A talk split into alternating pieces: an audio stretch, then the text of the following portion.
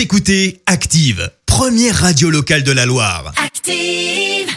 On s'intéresse à l'initiative originale d'une maraîchère et c'est l'info du jour qui fait du bien. Et oui, elle s'appelle Karine, elle vit en Gironde et elle a lancé un appel sur les réseaux sociaux euh, pour que des gens viennent récolter ces tomates gratuitement pour pouvoir en profiter. Alors il y en a quand même un paquet hein, parce qu'il y en a 500 tonnes, ça commence à faire. Le but, éviter le gaspillage des dites tomates.